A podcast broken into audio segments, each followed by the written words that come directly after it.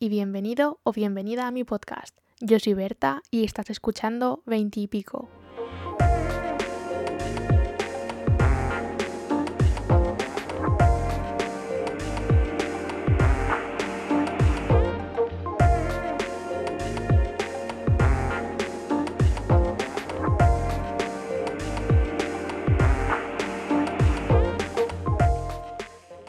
Bueno, ahora que las introducciones formales ya se han acabado, tengo que reconocer que me ha costado un buen rato encontrar una frase que decir para empezar el episodio. Y cuando he ido a buscar en internet referencias de otra gente que haga lo mismo que yo y que empiece su podcast con algo más entretenido que decir hola, pues no he encontrado ninguna, la verdad. Así que, aunque no sea perfecta, no lo tengáis en cuenta, porque intentaré mejorar. intentaré mejorar la frase introductoria en los siguientes episodios. Pero mientras tanto, al menos creo que es un aprobado. Si nunca has visto mi cara, o en este caso mejor dicho, si nunca has escuchado mi voz, me quiero presentar un poco más extendidamente. Me llamo Berta, soy de Madrid, la provincia, no la capital, pero bueno, cerquita y actualmente no vivo en España, vivo en Brighton porque estoy cursando mi segundo año en la Universidad de Sussex, en el sureste de Inglaterra. Lo que estás escuchando es mi bebé.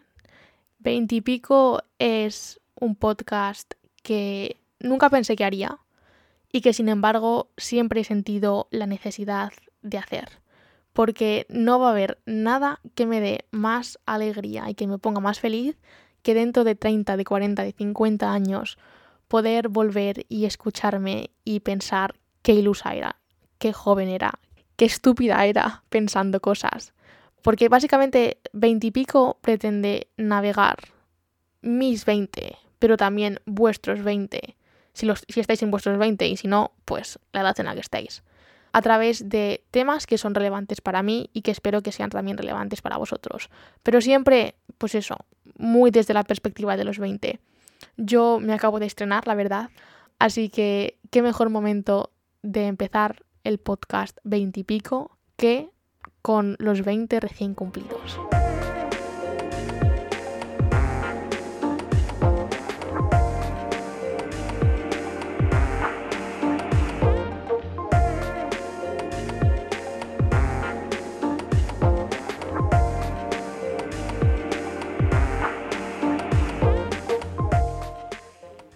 Yo creo que ya he hablado mucho de todo lo que no es las 20 lecciones de vida, así que es hora de que por fin las lea.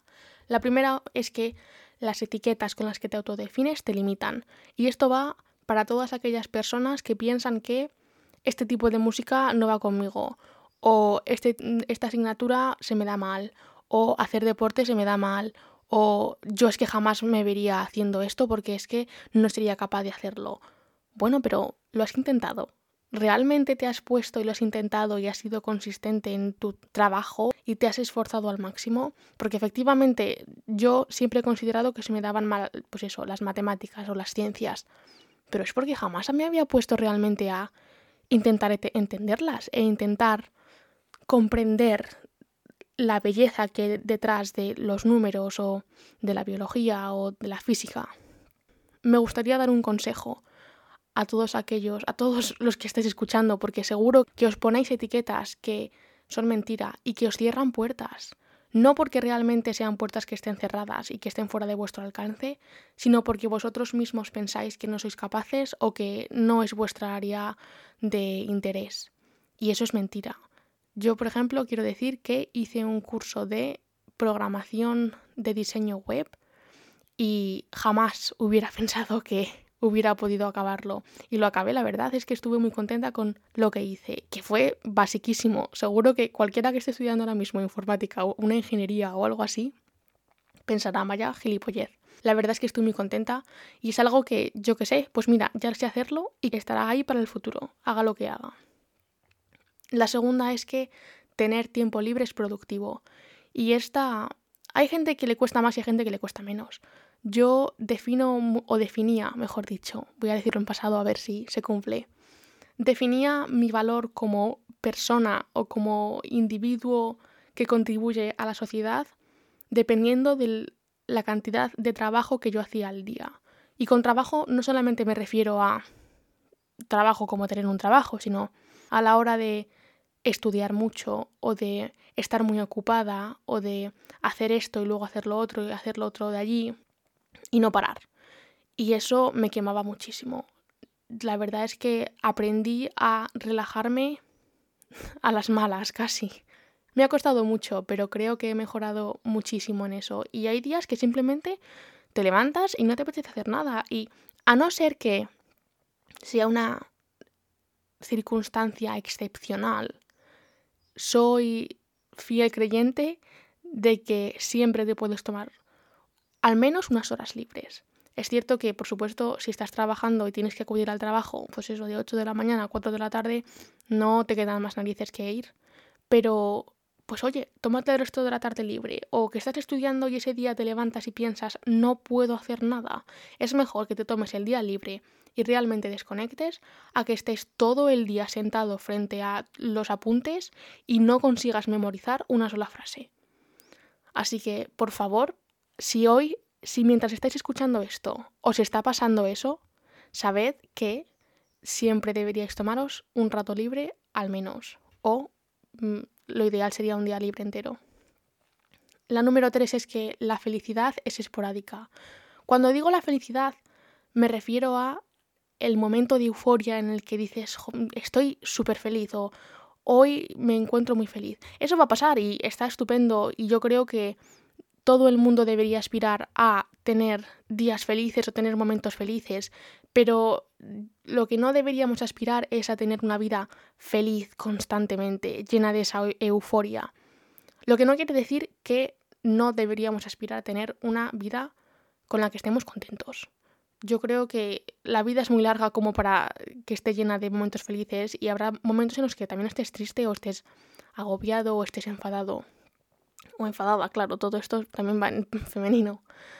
Y es muy importante que, que comprendáis, yo creo, o que yo, que yo comprendiera el nivel de, de, no sé, la falacia que es la felicidad en sí y cómo caer en esa falacia te acaba haciendo mucho más triste de lo que deberías, porque piensas que deberías ser feliz en todo momento cuando yo creo que eso no es posible.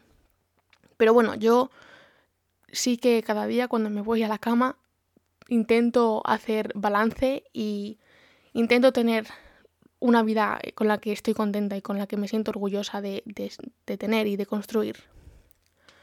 La número cuatro es que nadie tiene ni idea de lo que está haciendo con su vida. Esto creo que es especialmente importante cuando empezamos los 20 porque acaba una etapa, para mucha gente acaba una etapa educativa y comienza una etapa laboral.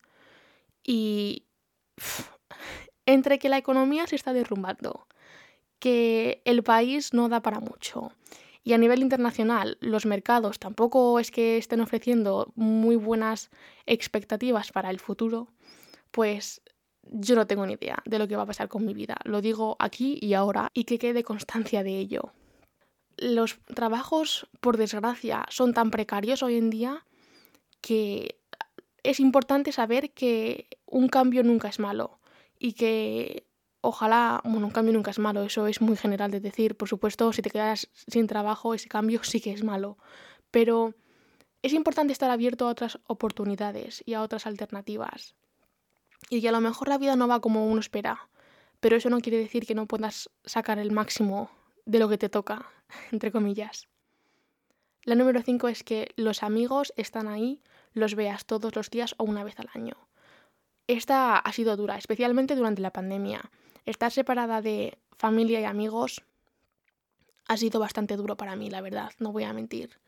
Pero sé y sabía entonces que si mando un mensaje a cualquier persona de las que estoy pensando, sé que me responden con todo el cariño del mundo y que me ayudarían si, pidiera ayuda o que hablarían conmigo simplemente por hacer eso o, que, al final la, la, gente está muy ocupada y yo comprendo eso.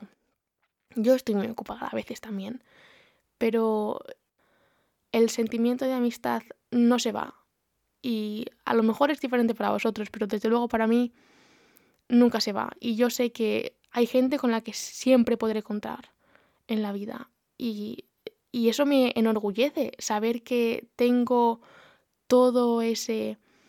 todas esas personas que me apoyan, pase lo que pase. Así que estoy muy orgullosa de ellos. Si estás escuchando esto y te consideras mi amigo, porque seguro que te considero mi amigo o mi amiga, que sepas que os echo mucho de menos, básicamente. La número 6 dice, lo que no importe en 5 años, que no te quite más de 5 minutos de tu tiempo. Esto es importante.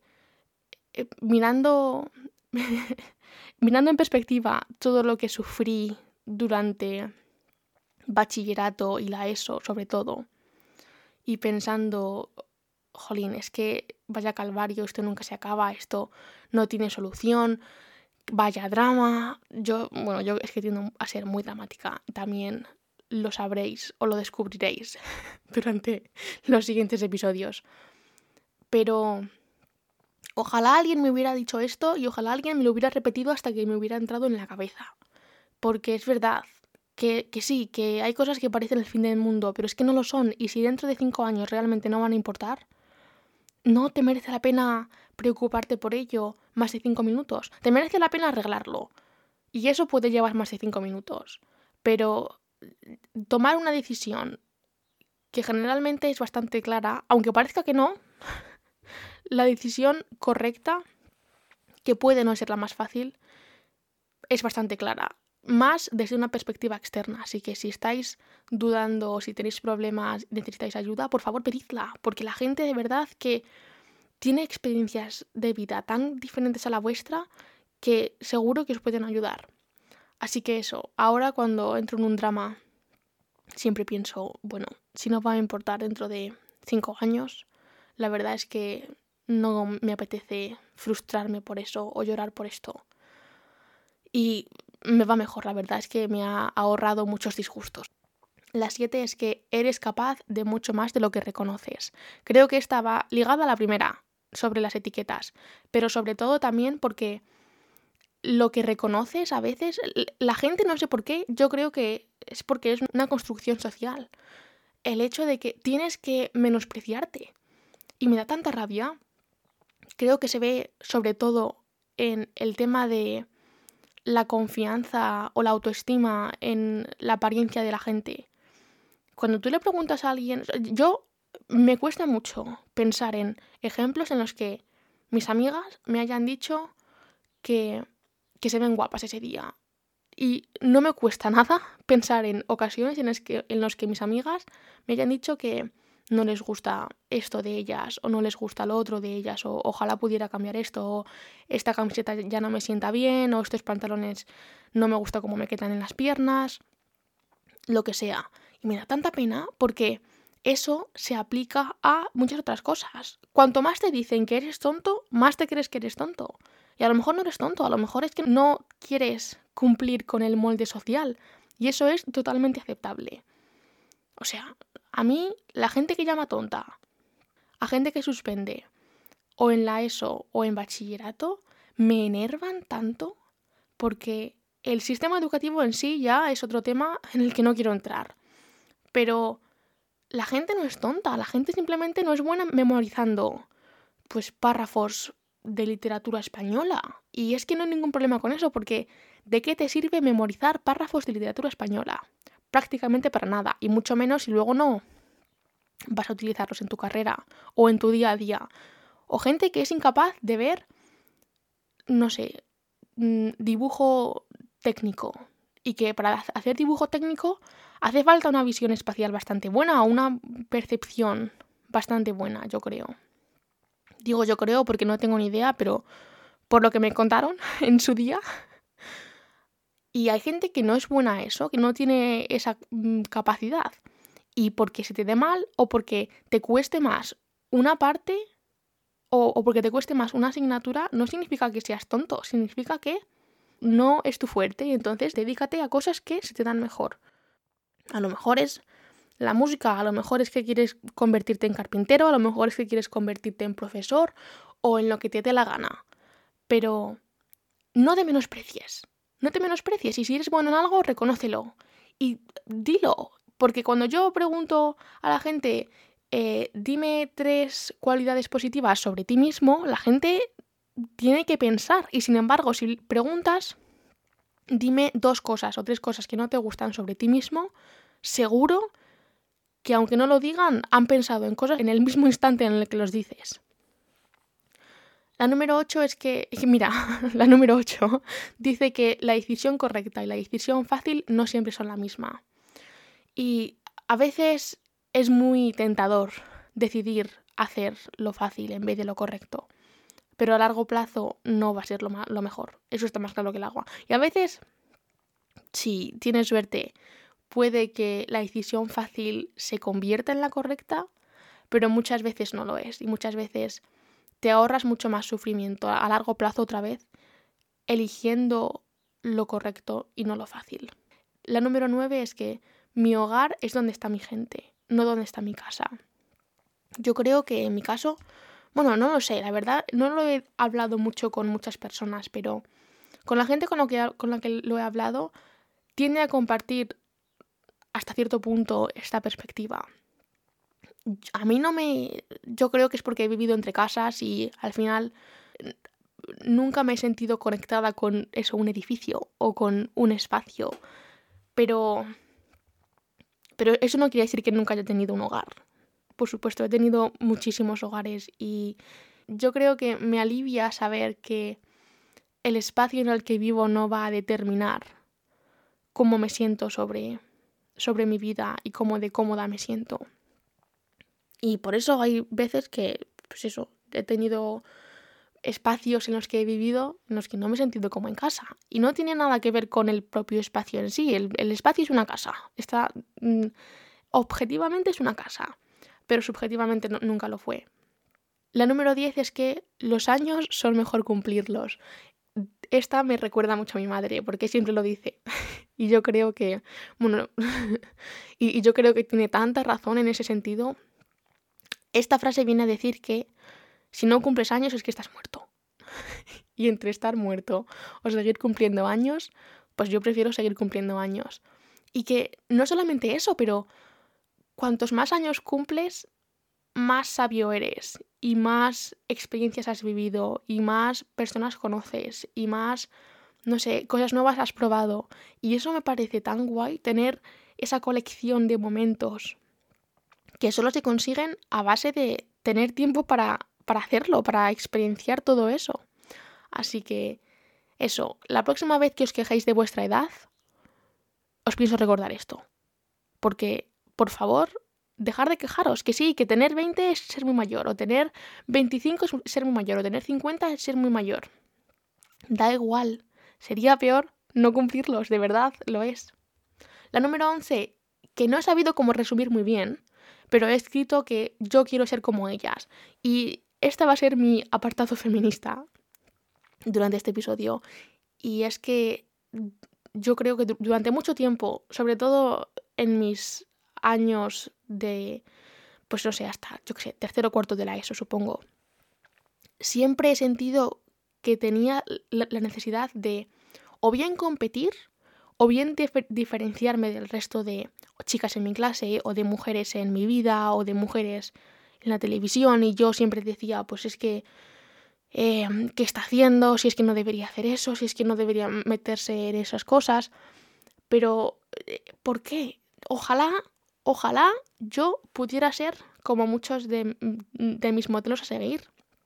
Ojalá pudiera ser como mi madre en el futuro. Ojalá pudiera ser como mi abuela en el futuro. Ojalá pudiera ser como, no sé, mujeres que han cambiado el mundo, como a Margaret Hamilton, que escribió gran parte del software que fue que, se incluyó en el Apolo 13, en, la misión de Apolo 13.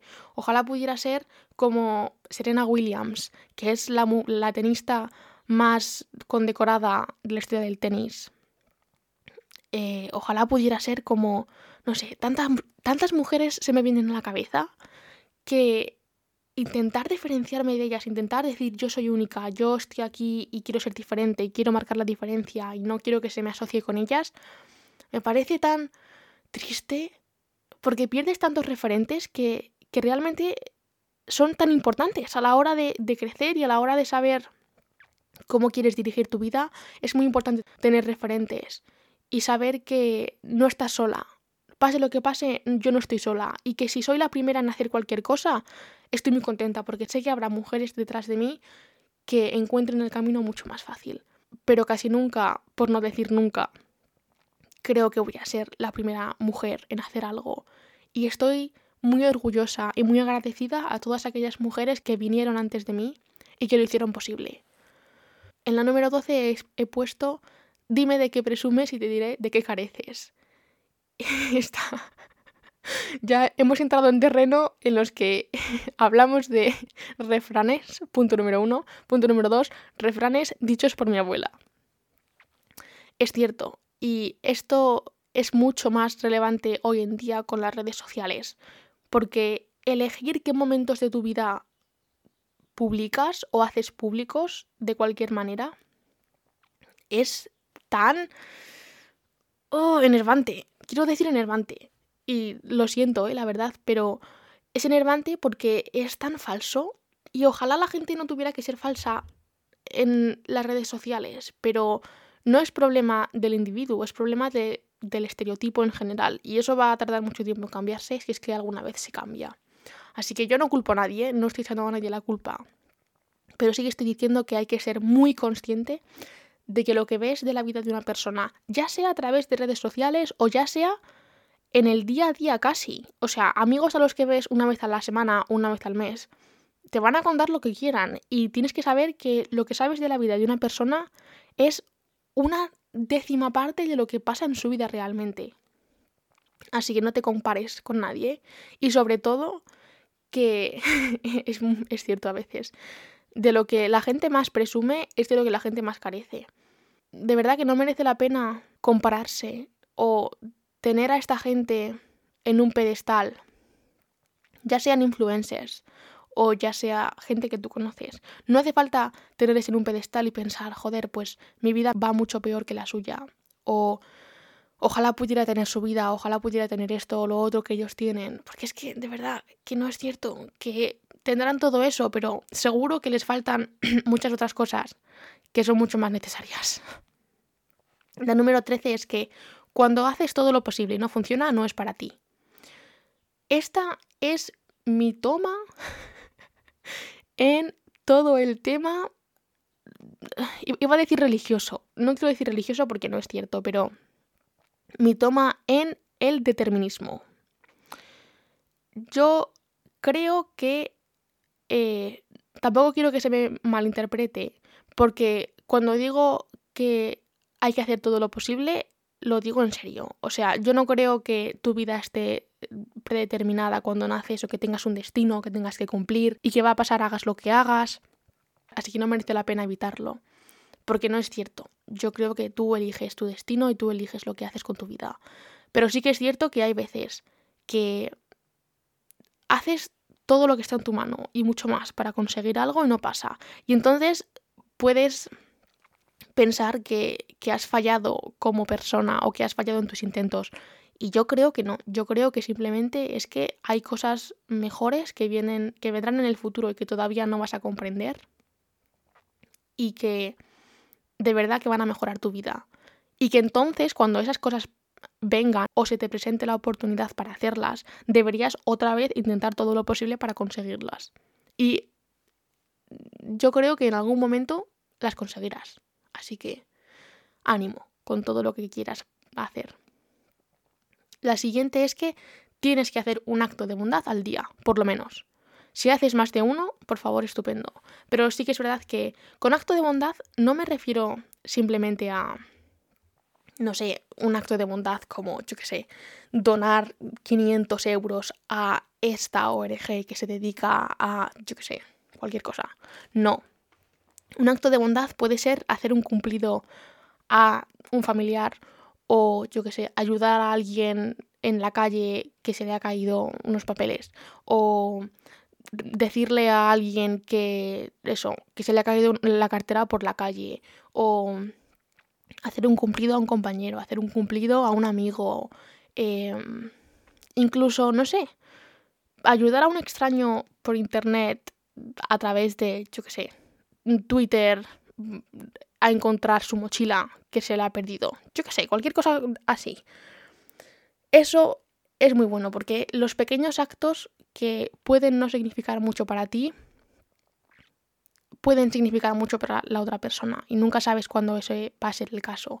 Así que os animo a hacer un acto de bondad al día y a llevar una lista o hacer una lista o hacer, no sé, un diario de las cosas buenas que, los actos de bondad que hacéis al día.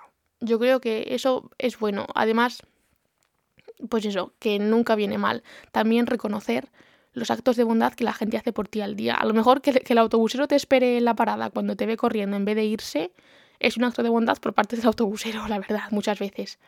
Y son cosas tan pequeñitas que a veces las no las tenemos en cuenta o que pasan desapercibidas. Pero es importante recordarlos y es importante recordar que eso, que actos de bondad pequeños te cambian todo el día, la verdad. La número 15 es que no es más rico quien más tiene, sino el que menos necesita. Este es otro refrán, pero es uno que espero que se cumpla en mi vida. Es más, sobre todo en esta, en esta era de, del consumismo en la que vivimos y en la que estamos expuestos a anuncios sobre consumir eh, y comprar más todos los días, hagas lo que hagas, donde, vayas donde vayas, la radio, la televisión, el móvil, la parada del autobús, em, no que sé, yo qué sé, en el trabajo, porque alguien te dice que ha encontrado esto, que ha encontrado lo otro. Cuanto más quieres y más consigues, más quieres después. Y es que es una, no sé, nunca sacias esa necesidad de querer más. Y es importante, primero, estar agradecido por lo que tienes. Y segundo, que es importante saber que de verdad que no te hace falta tener tantas cosas o no te hace falta aspirar a tener tantas cosas, porque lo material, por lo general, no da la felicidad a largo plazo. Y yo no digo que el dinero, bueno, sí, lo voy a decir, el dinero no da la felicidad, pero lo voy a matizar. Es muy importante que eh, tus necesidades básicas estén cubiertas, porque si no tienes dinero para pagar el alquiler ese mes o no tienes dinero para comprar comida ese mes y de repente te, toca, yo qué sé, la lotería y te toca dinero, o sea, y, te tocan, yo qué sé, 50.000 euros y de repente puedes pagar parte de tu hipoteca o puedes pagar el alquiler o puedes pagar, eh, yo sé, una cena con tus amigos o lo que sea, eso es importante y yo creo que eso sí que da la felicidad, pero hasta, hasta un cierto punto. Hay estudios que dicen que el punto ese al que me refiero es 70.000 euros al año. Y que a partir de los 70.000 la gente no, no realmente no ve un incremento en su felicidad cuanto más dinero tiene. Así que eso, que ojalá vosotros también aspiréis a necesitar menos y estar más contento con lo, que tenéis. Porque ese esa realmente es el acto de resistencia frente al sistema mm, capitalista o neoliberal que tenemos hoy en día. La número 16 es que todo tiene remedio menos la muerte. Esta me recuerda mucho a mi abuela, no voy a mentir. Em, es cierto, la muerte, a día de hoy, la muerte todavía no tiene una solución. Pero todo lo demás, por muy feo o por muy malo que sea en el momento, que lo puede ser, ¿eh? yo no digo que no lo sea, siempre hay mañana. Y siempre, siempre, siempre, siempre, siempre, siempre, siempre habrá una manera de o solucionarlo o desde luego mitigar las, los efectos producidos. Así que por favor, no os ahoguéis en un vaso de agua. Y que siempre eso, y es que siempre vendrán días mejores. Igual que siempre habrá días peores, siempre habrá días mejores. La 17 es que las cosas simples son las más satisfactorias. Estaba unida a la, a la número 15 sobre el, que es más rico el que menos necesita, por supuesto. Pero es verdad, estoy tan cansada, especialmente en cuanto a nuevas tecnologías, sinceramente. He de reconocer que, que, bueno, es que he de reconocer que yo he caído en eso y que hasta, bueno, hasta cierto punto cubren mis necesidades y me hace más eso, fácil la vida. Tener, por ejemplo, un ebook que tener libros en papel. Pero básicamente porque al final del día hice los cálculos y descubrí que era mucho más barato para mí tener un ebook que tener 1500 mm, libros. No, pero ahora en serio. Las cosas simples son las más fáciles. Los entretenimientos simples de verdad que son los más sencillos. Yo ha llegado un punto en el que he vuelto al pasado casi. Y, y mis hobbies incluyen leer, hacer ganchillo y no sé, ¿qué más? Bueno, hacer un podcast ahora también. Pero eso, vamos, que un podcast, igual que la gente dice que lo de YouTube puedes empezar grabando vídeos con un teléfono móvil, totalmente cierto. Un podcast puedes empezar a grabarlo teniendo un micrófono, unos auriculares y ya está, es que no necesitas nada más porque mm, el programa que yo utilizo de edición y para grabar los episodios es gratis. Con, una, con un portátil o con un ordenador totalmente gratis. Pero estoy harta de los Apple Watch y de tener nuevas generaciones de tablets y tener nuevas generaciones de, oh, yo qué sé, si es que no sé, televisiones inteligentes o de tener mm, un Alexa en tu casa o de tener lo que sea. Estoy harta. La verdad es que intentar conseguir todas esas cosas no me hace más feliz, no satisface mi vida más de lo que hace, pues eso, literalmente lana y el ganchillo. La 18 dice que a veces necesitas alejarte para ver las cosas con perspectiva. Yo, personalmente, cuando tengo un problema, y soy muy dramática sobre esto, pero cuando tengo un problema, tiende a ser como una espiral. Y cada minuto que pasa casi, estoy más hundida y más metida en el problema y más convencida de que no tiene solución y más convencida de que se me acaba el mundo y más convencida de que todo va a salir fatal. Pero es importante. En mi caso, me gusta no tomar decisiones hasta el día siguiente. Me gusta dormir porque por las mañanas tiendo a ver las cosas con más perspectiva. Pero incluso hablando con gente que no está envuelto en el problema o en la situación, puede ayudar. Porque a veces además son cosas que realmente redirigen toda tu vida y que la complican mucho más. Es cierto, y es una putada y ojalá no hubiera pasado, pero ver las cosas con perspectiva y encontrar las pequeñas cosas buenas dentro de todo ese caos es importante para, para mantenernos sanos y para mantener buena higiene mental, la verdad. La penúltima es que hagas que tu yo de 12 años esté orgulloso o orgullosa de quién eres. Jo, esta la escribí y casi me hizo llorar. La verdad es que si pudiera volver al pasado y hablar con mi yo de 12 años, que además tengo una imagen muy vívida de cómo de cómo sería mi apariencia, de, de a quién estaría mirando, la verdad. Sería tan guay y yo sé que a, Berta de 12 años la fascinaría saber lo que estoy haciendo y dónde estoy y lo que he conseguido. A base de esfuerzo, ¿eh? también hay que decir que todo lo que he conseguido me lo he currado y me lo he currado mucho. Pero yo sé que sería tan increíble. Primero, yo creo que no, que no se lo creería, que me diría, sí, ya, casi. Venga, va, intenta, intenta vacilarme con otra cosa. Y después, cuando ya entendiera que es cierto, se convertiría en mi mayor fan. Es que yo estoy tan segura de que sería mi mayor fan.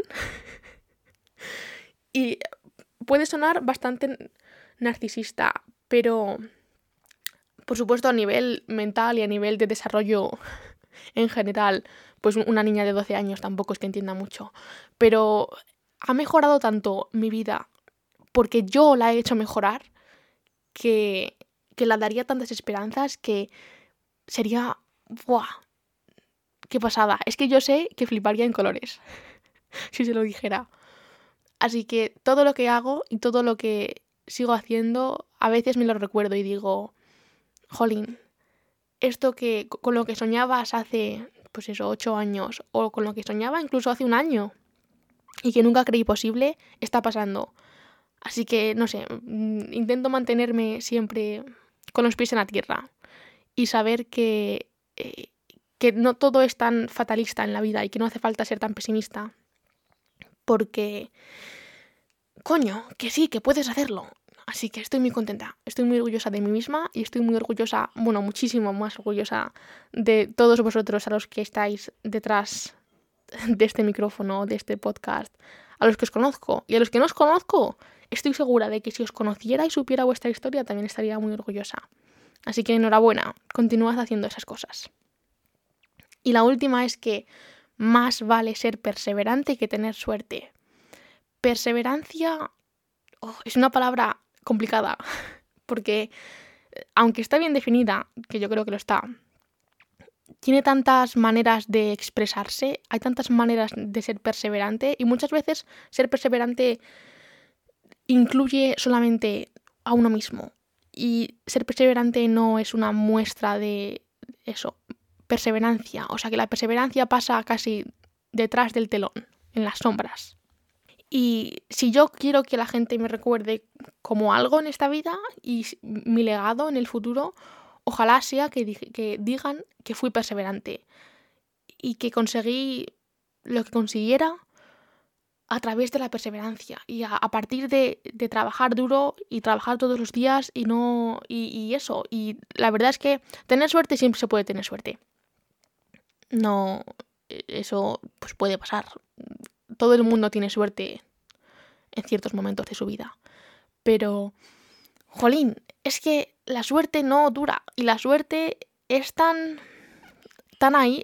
a mí no me gusta depender de cosas externas, no me gusta depender de otras personas, no me gusta depender de otras situaciones y que a veces es inevitable y tienes que hacerlo, totalmente de acuerdo.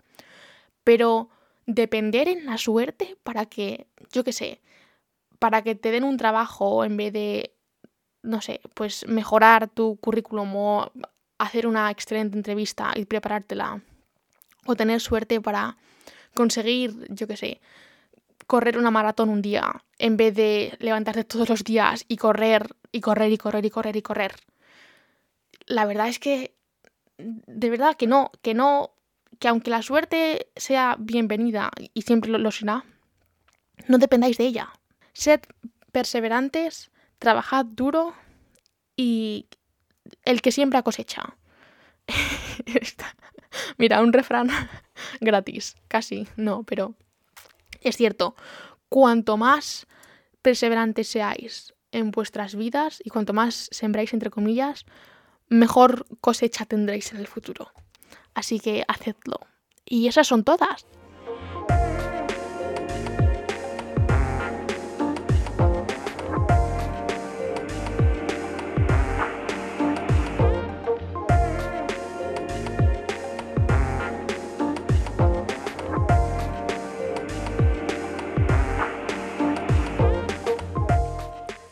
Espero que el episodio os haya gustado mucho. A mí me ha gustado mucho hacerlo y bueno, este es el primero de muchos. Esperemos. Más cosas. Si os ha gustado y no queréis perderos el de la semana que viene, entonces podéis suscribiros al podcast en la plataforma en la que lo escuchéis.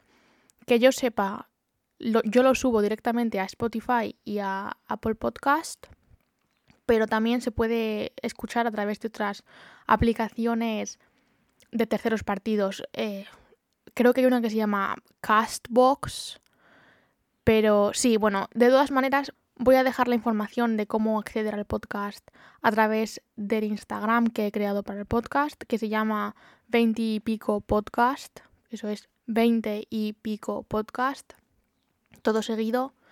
Y ahí, pues eso, que me encontráis para contarme cosas si queréis, para, no sé, simplemente interactuar con la página, que yo iré subiendo cosas y, no sé, conocerme un poco más si queréis. Y si no queréis, pues no lo hagáis, la verdad. Así que eso, feliz día, feliz semana, feliz mes, feliz vida en general. Y nos vemos la semana que viene. Adiós. Este es un podcast de Seven Six Podcasting. La producción está hecha por mí, Berta, y la música ha sido gracias a mi amigo y gran DJ Diggers.